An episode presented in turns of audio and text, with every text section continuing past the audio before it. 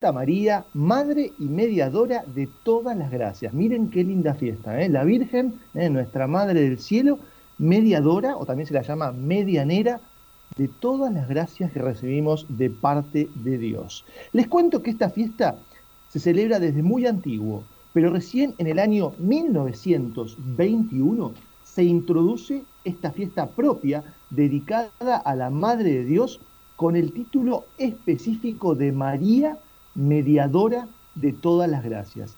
Pero si nos preguntamos qué significa este título, cuál es la razón por la cual la Virgen es mediadora de todas las gracias. La razón de este título radica en la naturaleza propia de la Virgen Santísima. Ella es la Inmaculada Concepción y la llena de gracia, porque estaba destinada desde toda la eternidad a ser la Madre de Dios y como tal no podía estar contaminada ni siquiera con la más leve mancha del pecado original. Y por eso fue concebida sin pecado e inhabitada por el Espíritu Santo. Pero además de ser la Madre de Dios, la Virgen tuvo el encargo de ser la Madre de toda la humanidad, porque así lo dispuso nuestro Señor Jesucristo cuando antes de morir en la cruz le dio la Virgen a Juan por madre, diciéndole, recordamos esas palabras desde la cruz, Jesús le dijo, Hijo, he ahí a tu madre. Y le dijo a la Virgen, Madre, he ahí a tu Hijo. De esta manera, la Virgen, por ser la Madre de Dios, era ya en sí misma, por su misma naturaleza, la Madre de todas las gracias, porque al dar a luz virginalmente a su Hijo Jesús, nos daba todas las gracias porque nos daba a Jesús, que es la gracia increada. Pero además, al ser la madre de todos los hombres, era también la mediadora de todas las gracias, porque siendo madre celestial, se habría de comportar con nosotros, los hombres, como se comportan todas las madres de la tierra con sus hijos. Esto es, dándonos toda clase de bienes. En el caso de la Virgen, el principal alimento que ella quiere darnos son los sacramentos, ¿no? la Eucaristía, la confesión, por los cuales recibimos lo que llamamos la gracia santificante. ¿eh? Así lo sostienen los grandes santos de la Iglesia. Ellos dicen, las madres, ante una pequeña muestra de amor, la saborean como la miel y se vuelcan concediendo mucho más de lo que reciben. Si así reaccionan las madres buenas de la tierra, imaginémonos lo que podremos esperar de nuestra Madre Santa María. ¿eh? María es el tesoro de Dios y la tesorera de las misericordias que nos quiere dispensar. ¿eh?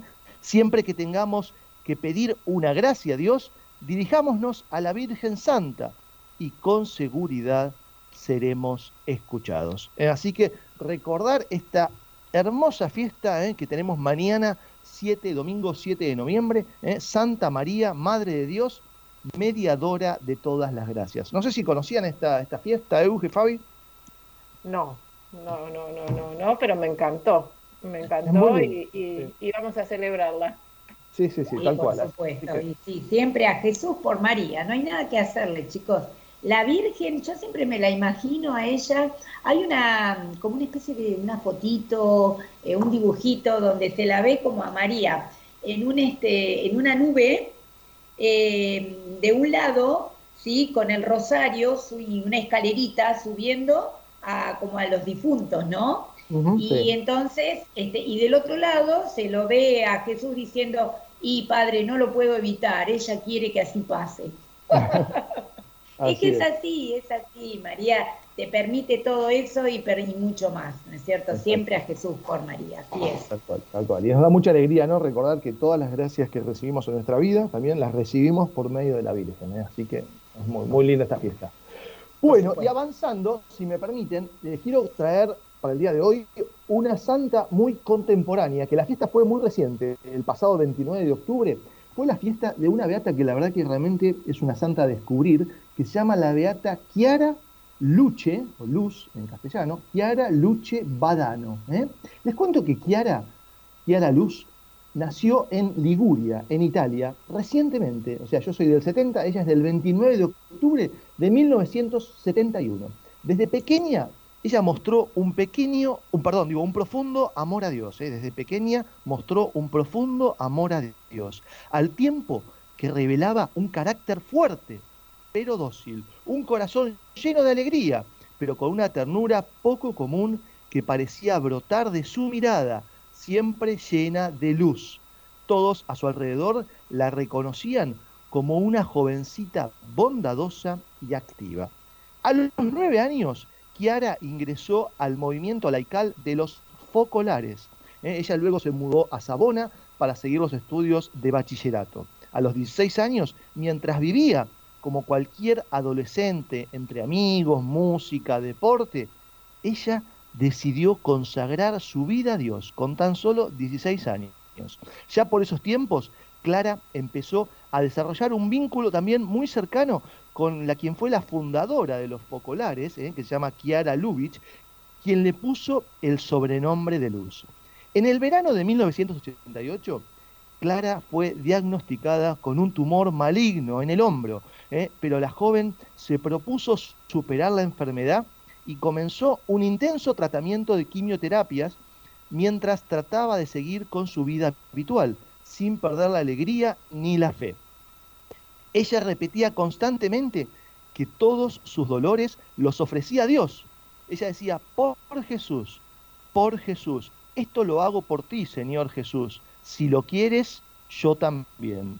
El proceso de su enfermedad la llevó paulatinamente a quedar postrada. Por otro lado, Kiara pidió mantenerse lúcida para poder ofrecer su, su dolor y renunció, escuchen, renunció a los sedantes y los analgésicos. Su intención era acompañar a Cristo, sufriente y abandonado.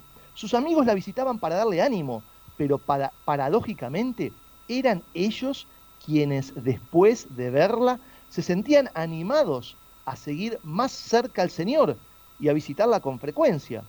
Kiara sabía que la posibilidad de morir era grande pero lejos de abandonarse, se unió más y más a Jesús, convirtiéndose en fuente de consuelo para los que la rodeaban. Así por un tiempo se dedicó a acompañar, mientras aún podía caminar, a un joven que padecía de depresión. Después entregó todos sus ahorros a un amigo que partió en misión humanitaria a África. A pesar de los esfuerzos de los médicos, la enfermedad avanzaba rápidamente y ella perdió la movilidad de las piernas. Así decía, si tuviera que elegir entre caminar o ir al paraíso, elegiría esta última posibilidad. Esto se lo dijo a sus padres cuando ya no podía curarse, sino solamente encontrarse con, Jesús. En julio de 1989 sufrió una severa hemorragia, signo de que el desenlace estaba cerca. Apenas tuvo fuerza, así dijo a sus padres, no derramen lágrimas por mí, por mí. Yo voy donde Jesús. En mi funeral no quiero gente que llore, sino gente que cante y, y muy fuerte. En su lecho, Kiara oraba pidiendo ser capaz de cumplir con la voluntad de Dios hasta su último aliento. Ella decía, no le pido a Jesús que me venga a buscar para llevarme al paraíso. No quisiera darle la impresión que no quiero sufrir más. Así llegó a decirle a su madre, con, quien ya preparaba lo que, habían, lo que había empezado a llamar su fiesta de bodas, es decir, su funeral. El domingo 7 de octubre de 1990, Kiara falleció acompañada de sus padres.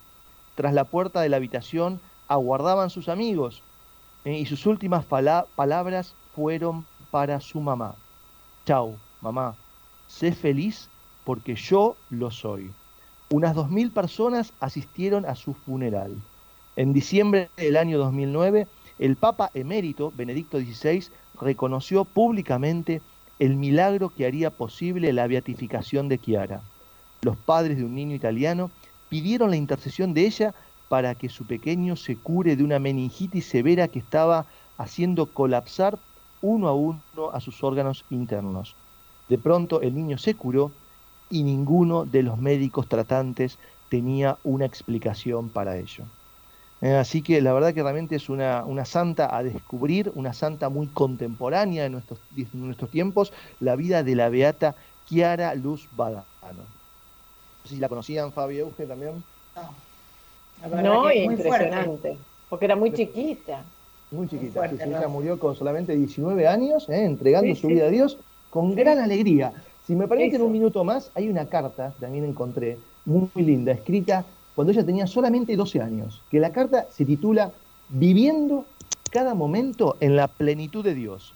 Dice ella, tengo 12 años, he conocido el ideal e inmediatamente me he sentido muy atraída por él.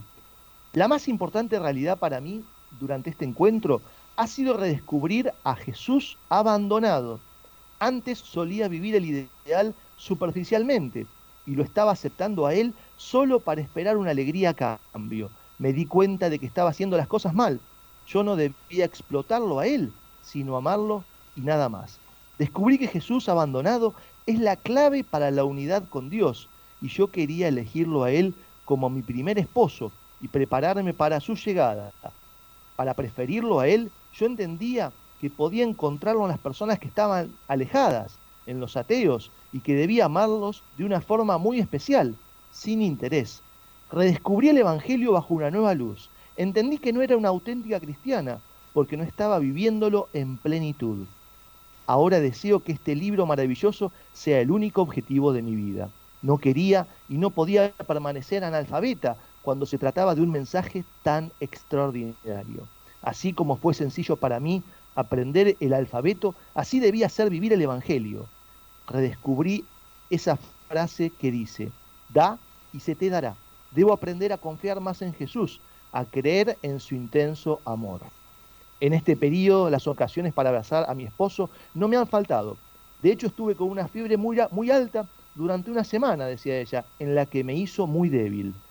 Pero esas son tantas ocasiones para amar y para enraizarme más en Dios. Yo ofrezco mi nada para que el Espíritu Santo me pueda otorgar sus regalos de amor, luz y paz en la juventud para que todos puedan entender lo gratuito e inmenso que es el regalo de la vida. Me siento tan pequeña y el camino me parece tan duro que a veces me siento abrumada por el dolor.